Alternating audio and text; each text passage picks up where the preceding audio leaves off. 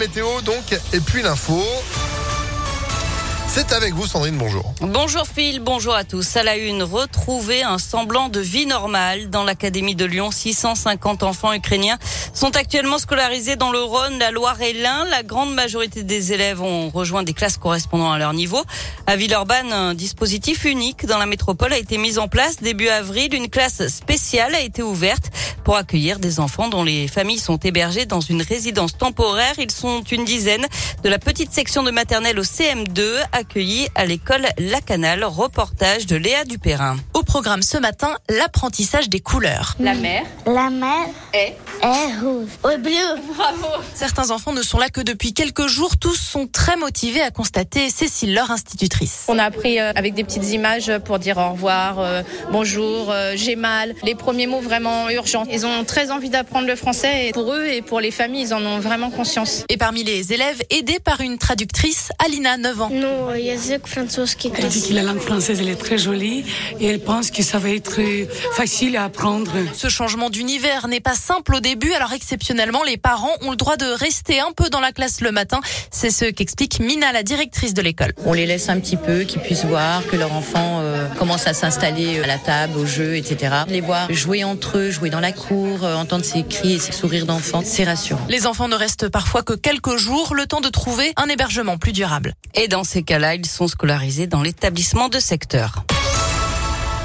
C'est officiel, la gauche partira unie aux prochaines élections législatives. Le Conseil national du PS a adopté hier soir l'accord historique signé avec la France insoumise. Le oui a récolté 62% des voix. Les débats ont duré plus de 4 heures.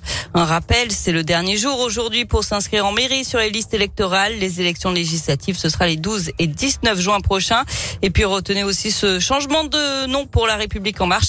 Le parti présidentiel devient Renaissance, un parti, je cite, populaire qui a vocation à être ouvert d'après Stanislas Guérini, son directeur général. Dans le reste de l'actualité, il avait détourné 80 000 litres de gasoil dans la métropole de Lyon. Un chauffeur a été interpellé.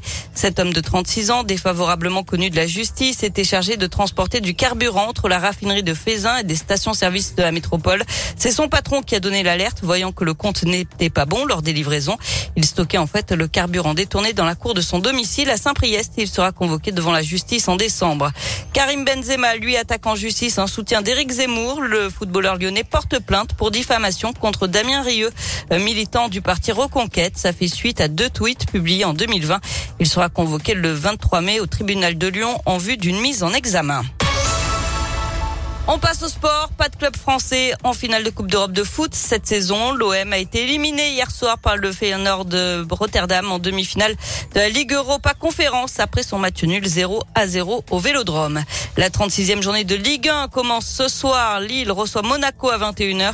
Je vous rappelle le déplacement de l'OL à Metz. Ce sera dimanche à 13h. Les jeunes de l'OL, eux, joueront demain la finale de la Coupe Gambardella. Ils affronteront Caen au Stade de France. Ce sera à 17h15. Au Stade de France quand même, c'est fort. Et ils pourront dire on a joué au Stade de France. Et ça, rien que ça, ça le fait. Allez l'OL. Merci beaucoup Sandrine. Vous êtes de retour pour l'info à 10h. À tout à l'heure. Et vous restez avec nous évidemment 9h33. C'est la météo. Météolion.fr